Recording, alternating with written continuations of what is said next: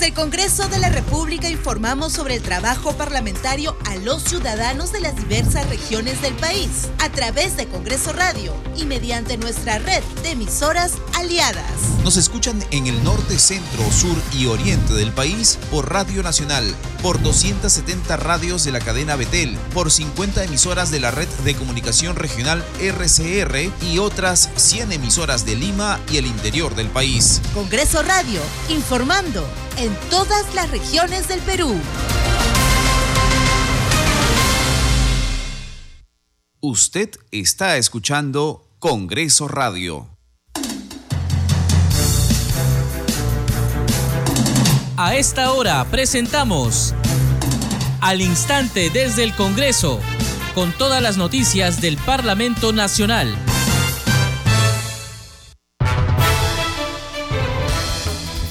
Están? Bienvenidos a su programa Al Instante desde el Congreso. Les saluda Carlos Alvarado y estos son los titulares. El presidente de la Comisión de Defensa del Consumidor, Wilson Soto, solicitó a la Contraloría General de la República iniciar acciones de control en la anunciada venta de boletos para el ingreso a Machu Picchu. La Comisión Especial de Seguridad Ciudadana del Congreso de la República citó para el 9 de enero próximo al ministro del Interior, Víctor Torres. El presidente de ese grupo, Alfredo Azurín, lamentó la inasistencia del ministro a la sesión descentralizada en Arequipa a la que fue invitado y que tuvo como tema la inseguridad que afecta a la población. En la primera legislatura del periodo anual de sesiones 2023-2024, el Congreso de la República que preside el legislador Alejandro Soto cumplió una importante producción. Aprobó 168 proyectos, de los cuales 84 ya son leyes que benefician a millones de peruanos. Según información proporcionada por el área de estadística parlamentaria a la fecha, 15 autógrafas de ley están pendientes de promulgación por el Poder Ejecutivo. Asimismo, las autógrafas de 24 dictámenes aprobados próximamente serán enviados al gobierno para su eventual promulgación.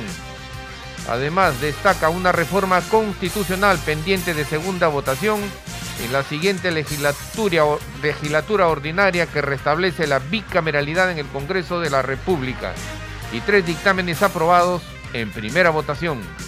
Para asegurar la oportuna respuesta ante los próximos fenómenos naturales como el niño costero, el Parlamento a través de su Oficina de Gestión de Riesgos y Desastres operará un sistema satelital en salvaguarda de la población. El sistema satelital de baja órbita permitirá contar con la operatividad de sus comunicaciones y con información en tiempo real de una eventual zona de desastre. Con esta tecnología tendremos información en tiempo real que permitirá principalmente salvar vidas, sostuvo el jefe de dicha oficina, Gerardo Rejas. Un total de 64 mil ex aportantes del FONAVI vienen cobrando desde el pasado 21 y hasta el 29 de diciembre parte de sus aportes realizados a lo largo de los años por un total de 164 millones de soles. El pago se hace gracias a una ley aprobada por el Congreso de la República, norma fundamental para continuar con el proceso de reconocimiento y devolución de derechos de los, fonamis, de los fonavistas y de sus herederos. Desarrollamos noticias en al instante desde el Congreso. El presidente de la Comisión de Defensa del Consumidor, Wilson Soto, cuestionó al Ministerio de Cultura por no sociabilizar mediante un diálogo con dirigentes del Cusco la decisión de implementar la venta virtual de entradas a la ciudadela de Machu Picchu a través de un portal privado. Escuchemos. Desde el punto de vista del consumidor nos interesa que se piense en todos los tipos de consumidores. Hay muchos turistas, sobre todo nacionales, que prefieren comprar sus entradas en forma presencial. Y se debe pensar también en ese tipo de consumidores antes de tomar decisiones. Por ello nosotros hemos hecho una audiencia pública a raíz de que cuando había uno, igual también unas manifestaciones, en, en Cusco mismo hemos hecho una audiencia pública en el cual estaba presente eh, la jefa de gabinete de asesores del Ministerio de Cultura, la señora Ana Piña Cardoso, estaban todos los grupos de empresarial, el, los señores de Frente de Defensa, y hemos hecho un, una audiencia pública amplia donde que, donde que se ha participado en el cual nosotros, antes que tomaran una decisión, hemos dicho que, que siempre socialicen con la población, cosa que no ha pasado. Eh, me preocupa mucho ah, lo señalado ¿no? por la ex directora, donde que dice, nos preocupa que la directora de Cultura del Cusco dice en su carta renuncia que no hace más que confirmar que las decisiones que quieren tomar sin diálogo con las autoridades locales. Yo creo que eso es muy lamentable porque cuando precisamente hemos hecho esa audiencia pública se quedó que tienen que socializar con la población. Nosotros hemos estado en el mismo Machu Picchu, en el mismo distrito de Machu Picchu, en el Cusco, ¿no? Entonces, nosotros una vez que nos hemos enterado, ya hemos corzado oficio al señor Contralor General de la República para que haga acciones de control sobre este tema. Y por otro lado, también hemos corzado documentos al gobernador regional de Cusco. Entonces, nos preocupa mucho, lejos de mm, lejos de beneficiar a los turistas, ya sean nacionales y extranjeros, que este esté perjudicando, ¿no? Entonces, nosotros desde la Comisión de Defensa del Consumidor siempre vamos a estar atrás vigilando, porque nosotros esta comisión es como se llama, es una comisión que siempre estará al lado de los consumidores. Seguimos desarrollando noticias en al instante desde el Congreso. La Comisión Especial de Seguridad Ciudadana del Congreso de la República citó para el próximo 9 de enero al ministro del Interior, Víctor Torres. El presidente de ese grupo, Alfredo Azurín, lamentó la inasistencia del ministro a la sesión descentralizada en Arequipa, a la que fue invitado y que tuvo como tema la inseguridad ciudadana que afecta. Escuchemos. Es lamentable que una escuela con tanta capacidad y de buen material no se haya entregado todavía eh, para que sirva para la instrucción de los alumnos y es lamentable ver toda la precariedad que hemos encontrado cuando tranquilamente podría recibir. Yo creo que acá parte por una cuestión hasta de falta de gestión, hasta yo diría sin agregar que podría haber esta, acá corrupción. Pero yo tomo acá la palabra del ministro del Interior que se ha comprometido a darle prioridad a las escuelas. Y es ahora que tienen que atacar este problema y brindarle todas las garantías, o digo, todas las, mejoras para los nuevos este, policías que tenemos en el país. Esto solamente son 16 hectáreas, que es inmenso, es una, es una escuela de primer nivel, pero es, la hectárea en verdad son de 100 hectáreas, imagínense. Entonces, todo lo que hemos visto y que se va a ver en las imágenes este, posteriormente, es simplemente la precariedad y la falta de gestión. Yo voy a tomar la palabra del ministro, lo vamos a citar el día 9 de enero, donde él va a tener que comprometerse o si no, así como tiene que hacer con simplemente censurarlos. Y, pero acá hay una, digamos, tiene que haber una responsabilidad y actuar de una vez, porque acá tenemos justamente un reservorio para agua que tranquilamente se podía solucionar eh, de agua y tenerlo a los alumnos de a poco y terminarse con la obra. Ahora, acá hay una infraestructura lista para recibir a, en su máxima capacidad hasta 5.000 alumnos, pero esos alumnos, ¿dónde están ahorita formándose en estos momentos? Mira, ellos están ahorita en una escuela, eh, la antigua, que ya tiene más de 40 años, y también está en, en, un estado calamitoso que también le hemos ya puesto en evidencia. Entonces, ¿cómo pueden estar en una escuela tan calamitosa y teniendo una hermosura de escuela de primer nivel que no la envidiamos a nadie? Y se está deteriorando por el tiempo. Hemos visto toda la precariedad que tienen con respecto a las mayólicas, el equipo de gimnasio, las luces, el, digamos, el, la piscina. Entonces yo creo que es injusto hacer esto, desperdiciar esto cuando tranquilamente se podía entregar ya y continuar con las horas para que, mire, tienen una pista atlética que estamos usando una pista atlética de la fuerza del, del ejército para es dar examen a los que están postulando. Y cuando tranquilamente acá tenemos toda la infraestructura para hacer eso. Y yo creo que en verdad es injusto que se haga eso y bueno, esperamos al ministro y que nos responda y no nos digan que están trabajando, que nos diga cuándo terminan y así nosotros podemos fiscalizar. Esto es igual que la escuela de Iquitos, también es una escuela de primer nivel, pero igual está abandonada justamente por mala gestión, por irresponsabilidad y nuevamente digo, posiblemente podía haber hasta corrupción, porque nosotros hemos visto una serie de, bloque de, digamos, de, de gras en todo el área, es un gasto. Parece que se hubiera hecho simplemente para mostrarle, hoy mira, acá lo tenemos y nunca se llevó a cabo con un lugar donde tenemos escasez de agua. Entonces, eso es un, digamos, eh, indicativo de que algo no está funcionando bien acá. ¿Cómo puedes poner bloques de gras, de, de cuando no hay un lugar donde tengas agua? Y es inmenso el gasto que se ha hecho para poner esos bloques de, de gras. Entonces, esa es una primera señal de que la cosa no marcha bien. Seguimos desarrollando noticias. El Congreso de la República implementó la tecnología satelital para el servicio a la ciudadanía ante los desastres naturales. Sobre el tema tenemos el siguiente informe. Para asegurar la oportuna información de próximos acontecimientos suscitados por fenómenos naturales como el niño costero, el Congreso de la República operará un sistema que permitirá sostener las comunicaciones en tiempo real en salvaguarda de la población. Este servicio será operado a través de su Oficina de Gestión de Riesgo y Desastres, que podrá monitorear los escenarios de las diversas regiones del país. El jefe de la Oficina de Gestión de Riesgo y Desastres, Gerardo Rejas Tataje, señaló que contar con un sistema satelital que está a 600 kilómetros alrededor de la Tierra permitirá que no se caiga el sistema de comunicaciones, como por ejemplo Internet.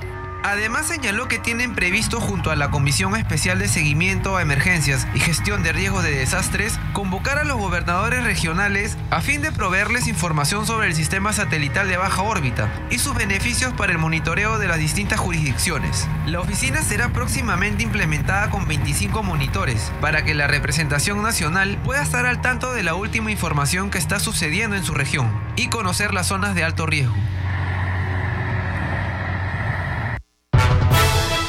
Seguimos desarrollando noticias en al instante desde el Congreso. El legislador Alejandro Cabero se comprometió a estudiar la ley sobre promoción y desarrollo del deporte y asimismo fiscalizar el trabajo del Instituto Peruano del Deporte. Fue durante la ceremonia de condecoración a los medallistas de los Parapanamericanos Santiago 2023. Escuchemos. La motivación pudo disminuir, pero ustedes se repusieron volviendo más fuertes en cada ocasión. En este momento también quiero extender mi gratitud a quienes les han brindado un apoyo incondicional con notable pasión y dedicación.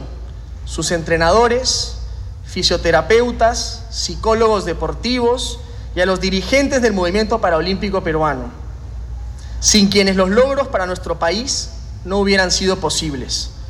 Cuando de grandes logros se trata, el trabajo en equipo es fundamental. Queridos deportistas, no me encuentro solo aquí para recordarles como medallistas, para reconocerlos, mejor dicho, y felicitarlos como medallistas. Hoy, desde el Congreso de la República, quiero manifestarles mi compromiso total con el deporte paralímpico. Buscaremos fortalecer la posición de la Asociación Nacional Paralímpica del Perú en el sistema deportivo nacional. Reconocemos todos los problemas que deben enfrentar día a día la brecha significativa en infraestructura, accesos y equipos adecuados para la participación deportiva, incluso aquí en el Congreso de la República. La ausencia de una infraestructura para que ustedes puedan participar adecuadamente deportiva, recreativa y en educación física a las personas con discapacidad. También entendemos que estamos lejos del apoyo que brindan otros países vecinos al deporte paralímpico, como Colombia, Ecuador o Chile, y a los atletas calificados y de alto rendimiento como lo son ustedes. Me comprometo aquí, hoy, a analizar revisiones al texto de la Ley 28036, Ley de Promoción y Desarrollo del Deporte, o la creación de nuevas normativas que incrementen de manera sustancial el apoyo al deporte paralímpico. Además, nos enfocaremos en fiscalizar y acompañar el trabajo del IPD y otras entidades vinculadas al despliegue del deporte paralímpico, como legado, por ejemplo, que es la que nos dejó el comité organizador de los Juegos Panamericanos Lima 2019. Seguimos desarrollando noticias en al instante desde el Congreso.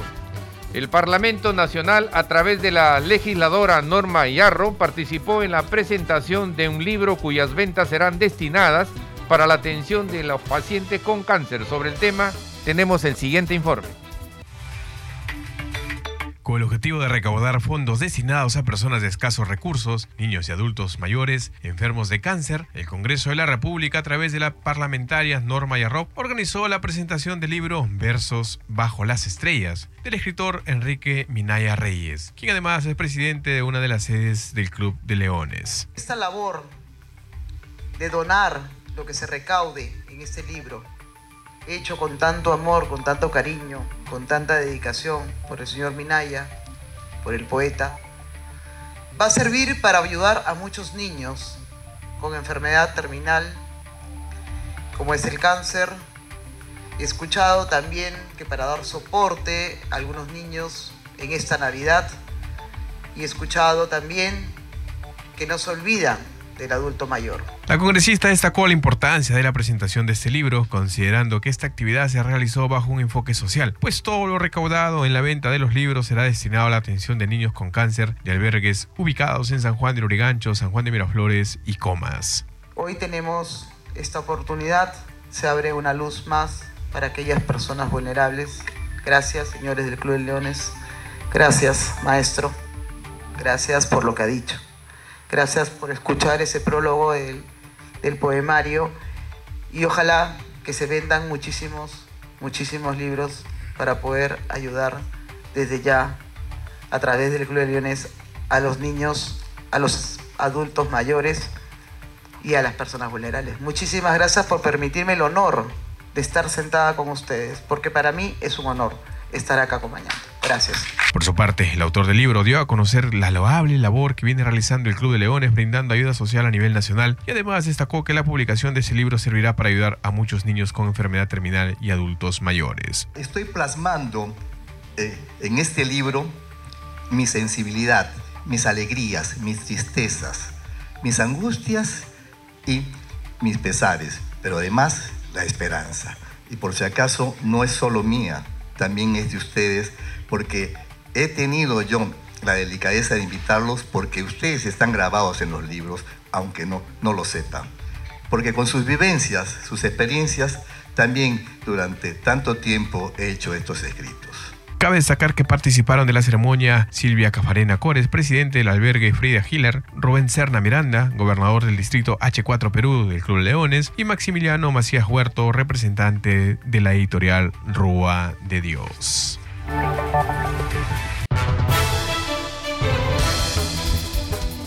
Seguimos desarrollando noticias en al instante desde el Congreso.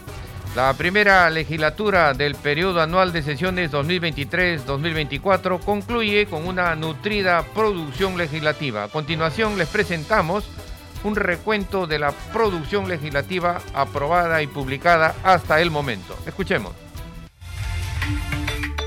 Sido en total 82 las leyes que aportaron al país en beneficio de diversos sectores de la población. La producción legislativa priorizó diversas problemáticas como la inseguridad ciudadana, la atención de la salud, calidad educativa, los efectos del niño global, entre otros. Entre las leyes publicadas en el diario oficial El Peruano se encuentran la Ley 31.870 que modifica la Ley Nacional del Cáncer, la misma que busca garantizar la atención y la cobertura universal y gratuita de los servicios de salud para todos los pacientes oncológicos. La ley que delegue del Poder Ejecutivo la facultad de legislar en materias de seguridad ciudadana, gestión de riesgo de desastres, niño global, infraestructura social, calidad de proyectos y meritocracia. La norma que modifica la ley que regula la política remunerativa del auxiliar de educación en las instituciones educativas públicas en el marco de la ley de reforma magisterial. Esas, entre otras iniciativas legislativas que se lograron gracias al consenso y al diálogo parlamentario promovido por la actual mesa directiva liderada por el presidente del Congreso, Alejandro Soto Reyes. Seguimos desarrollando noticias en al instante desde el Congreso. La Comisión de Vivienda aprobó autorizar a la Municipalidad Distrital de Huanchac, en el Cusco, la expropiación de predios para saneamiento físico legal de las obras públicas del Parque Ecológico Marca Valle. Los detalles en el siguiente informe. En sesión extraordinaria de la Comisión de Vivienda se aprobó el predictamen que propone la ley que autoriza a la Municipalidad Distrital de Huanchac la expropiación de predios para el saneamiento físico legal de las obras públicas del Parque Ecológico Marca Valle. Solo quiero mencionar que esta propuesta o que este proyecto además tiene el sustento de un informe técnico de tasación que el Ministerio de eh, Vivienda ha alcanzado a la propia municipalidad distrital de Huancha. Es decir, esto ha permitido que precisamente la municipalidad pueda presupuestar y garantizar que este parque, que como ha dicho el alcalde, no solamente es de beneficio para este distrito, sino, digamos, lo disfruta un amplio sector de la población este, pueda nuevamente eh, garantizarse su uso y disfrute para todos los cusqueños, especialmente para los niños. En la sesión participó el alcalde de Huanchac, William Peña Farfán, quien explicó que se trata de algunos predios que se especifican en la propuesta de ley. Por su parte, la congresista María Cuña Peralta sustentó en la sesión el proyecto de ley que plantea la ley que declara de necesidad pública y de preferente interés nacional el mejoramiento y ampliación del servicio de agua potable urbano y mejoramiento y ampliación del servicio de alcantarillado en todo el distrito de Eten, puerto de la provincia de Chiclayo del departamento de Lambayeque. Se propone la intervención prioritaria del Estado peruano a través del Ministerio de Vivienda, Construcción y Saneamiento en la Universidad de los Servicios de Agua Potable y Saneamiento en el distrito de Puerto Eten en la provincia de Chiclayo en la región Lambayeque. Por lo expuesto, señora presidenta, pido a mis colegas que voten a favor de este proyecto que va a ir a favor de la población de Puerto Eten, que ya hemos visto eh, los antecedentes que está declarado como una zona que la insatisfacción del agua que falta para los la Comisión de Vivienda también aprobó el dictamen que propone la ley que modifica la ley 27.829, ley que crea el bono familiar habitacional para incorporar el acceso a dicho bono de las comunidades campesinas y nativas. Seguimos desarrollando noticias en al instante desde el Congreso. En la legislatura que viene está pendiente de admisión a debate la moción de vacancia presidencial que presentaron las bancadas de Perú Libre, Cambio Democrático, Juntos por el Perú, Perú Bicentenario, Acción Popular y congresistas no agrupados. En el periodo que culminó se dio cuenta de la propuesta contra la mandataria Dina Boluarte por infracción a la Constitución. Escuchemos. Señores congresistas, se va a dar cuenta de una moción de orden del día de pedido de vacancia de la presidenta de la República. Señor relator de lectura de la moción. Moción 9647 de los congresistas Palacio Guamán, Agüero Gutiérrez, Cerrón Rojas, siguen firmas, mediante la cual proponen que el Congreso de la República declare la vacancia de la presidencia de la República en la persona de doña Dina Ercila Boluarte Segarra en aplicación del artículo 113, numeral 4 de la Constitución Política del Perú, y en consecuencia la aplicación del artículo 115 de la Constitución que regula la sucesión presidencial. Señores congresistas, señores congresistas, se va a dar lectura al inciso 2 del artículo 113 de la Constitución Política del Perú y a los incisos A y B del artículo 89A del reglamento del Congreso de la República. Señor relator de lectura. Constitución Política del Perú, artículo 113. La presidencia de la República vaca por, inciso 2, su permanente incapacidad moral o física declarada por el Congreso. Reglamento del Congreso de la República, artículo 89A. Procedimiento para el pedido de vacancia de la presidencia de la República por la causal prevista en el inciso 2 del artículo 113 de la Constitución. El procedimiento para el pedido de vacancia de la presidencia de la República por la causal prevista en el inciso 2 del artículo 113 de la Constitución se desarrolla de acuerdo con las siguientes reglas. Inciso A.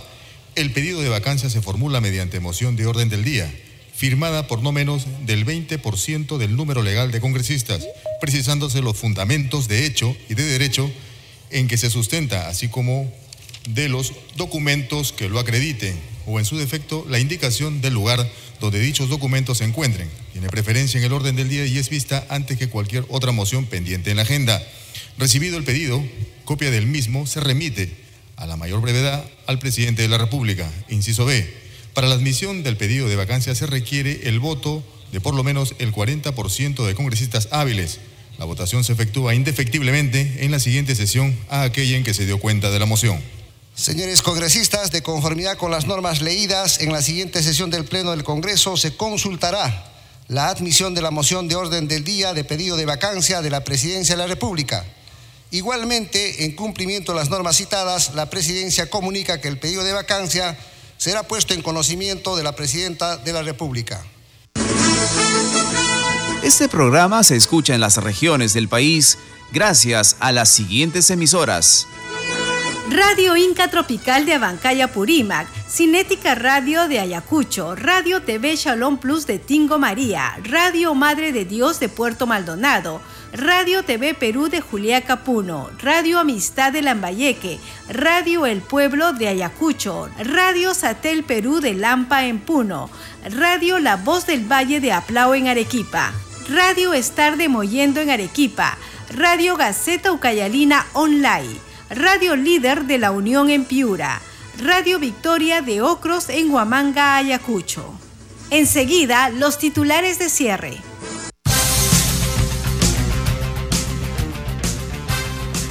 El presidente de la Comisión de Defensa del Consumidor, Wilson Soto, solicitó a la Contraloría General de la República iniciar acciones de control en la anunciada venta de boletos para el ingreso a Machu Picchu. Soto Palacios cuestionó al Ministerio de Cultura por no sociabilizar mediante un diálogo con dirigentes del Cusco la decisión de implementar la venta virtual de entradas a la ciudadela de Machu Picchu a través de un portal privado la Comisión Especial de Seguridad Ciudadana del Congreso de la República citó para el 9 de enero próximo al ministro del Interior, Víctor Torres. El presidente de ese grupo, Alfredo Azurín, lamentó la inasistencia del ministro a la sesión descentralizada en Arequipa, a la que fue invitado y que tuvo como tema la inseguridad que afecta a la población. En la primera legislatura del periodo anual de sesiones 2023-2024, el Congreso de la República que preside Alejandro Soto cumplió una importante producción legislativa. Aprobó 168 proyectos, de los cuales 84 ya son leyes que benefician a millones de peruanos. Según información proporcionada por el área de estadística parlamentaria, a la fecha 15 autógrafas de ley están pendientes de promulgación por el Poder Ejecutivo. Además, destaca una reforma constitucional pendiente de segunda votación en la siguiente legislatura ordinaria que restablece la bicameralidad en el Congreso de la República y tres dictámenes aprobados en primera votación.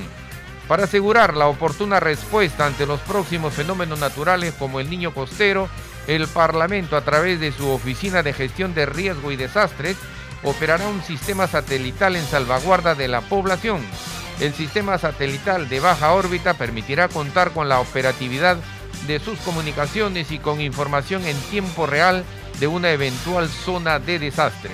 Con esta tecnología tendremos información en tiempo real que permitirá principalmente salvar vidas, sostuvo el jefe de dicho o de dicha oficina, Gerardo Rejas. Un total de 64 mil ex aportantes del FONAVI vienen cobrando desde el pasado 21 y hasta el 29 de diciembre parte de sus aportes realizados a lo largo de los años por un total de 164 millones de soles. El pago se hace gracias a una ley aprobada por el Congreso de la República, norma fundamental para continuar con el proceso de reconocimiento y devolución de derechos de los fonavistas y de sus herederos. Hasta aquí las noticias en al instante desde el Congreso. En los controles nos acompañó Eduardo Esquén. Saludamos a Radio Luz y Sonido de Huánuco, Radio Capullana de Suyana en Piura, Radio Sabor Mix 89.9 FM de Quillo en Yungay, Ancash, Radio Mariela de Canta, Radio Sónica de Ayacucho, Radio Estéreo 1 de Jauja en Junín, Radio Acarí de Arequipa, Radio Continental de Sicuani en Cusco y Radio Máxima de Santa Rosa de Quibes que retransmiten nuestro programa. Hasta mañana.